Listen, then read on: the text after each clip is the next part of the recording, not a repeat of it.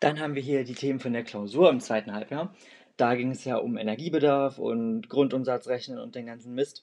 Also, der Energiebedarf ähm, wird einmal unterteilt in den Grundumsatz, in Klammern GU.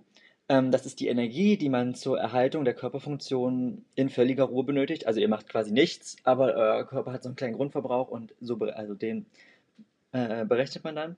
Und dann gibt es nochmal den Leistungsumsatz. Das ist dann die Energie, die für körperliche und geistige Arbeit benötigt wird. So, der Grundumsatz hat verschiedene Einflussfaktoren. Das wären zum Beispiel das Alter. Also je höher das Alter, desto niedriger der Grundumsatz.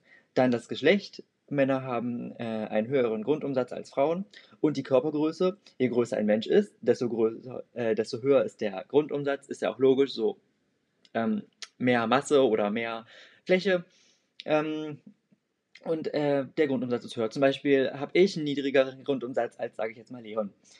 Ähm, ja, beim Leistungsumsatz sind die Einflussfaktoren die Wärmeregulation. Je kühler die Umgebungstemperatur, desto mehr Energie, weil der Körper ja mehr braucht, um warm zu bleiben.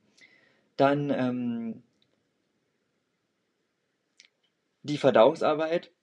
Äh, durch Unfallige ähm, kann, also die, der Einflussfaktor ist die Verdauungsarbeit, also durch unvollständige vollständige Nutzung von Nährstoffen kann das halt beeinträchtigt haben. Den Grundumsatz beendet man folgendermaßen, und zwar rechnet man Körpergewicht mal 4,2 Kilojoule mal 24 Stunden. Und so hat man dann den Grundumsatz. Und den Energiebedarf rechnet man ähm, Energiebedarf mal PAL. Also der PAL-Wert wird ja bei unseren Aufgaben zum Glück immer vorgegeben. Glaube ich jedenfalls meistens. So, dann gibt es ja auch die Mahlzeitenverteilung. Also man sollte ja die Mahlzeiten, die man pro Tag zu sich nimmt, immer ähm, halt passend zunehmen, dass man also passend zu sich nehmen, dass man auch seinen Kalorienbedarf oder seinen Leistungs- oder Grundumsatz pro Tag wieder reinkriegt, dass man nicht abnimmt, weil wenn es halt darunter ist, nimmst du ab und wenn es darüber ist, dann nimmst du halt zu.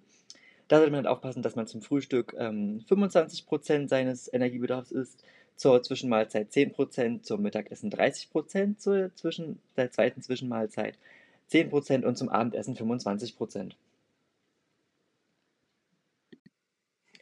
Dann gibt es nochmal die Regel 5 am Tag.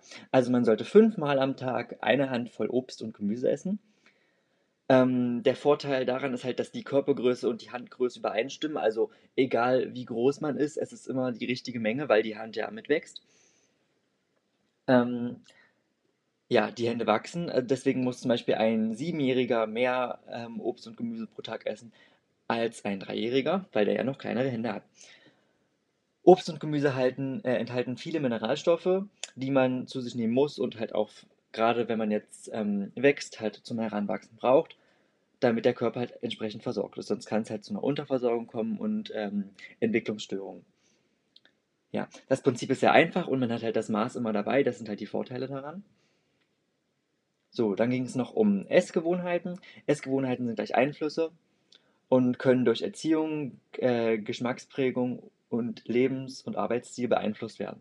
Also zum Beispiel, wenn ich jetzt, also ich esse zum Beispiel, keine Ahnung, gerne Nudeln, weil A, es geht schnell, äh, B, es schmeckt gut und C, es gibt halt viele, Vari äh, viele Varianten, äh, die man machen kann. Zum Beispiel kann ich die mir braten mit Öl, schmeckt gut.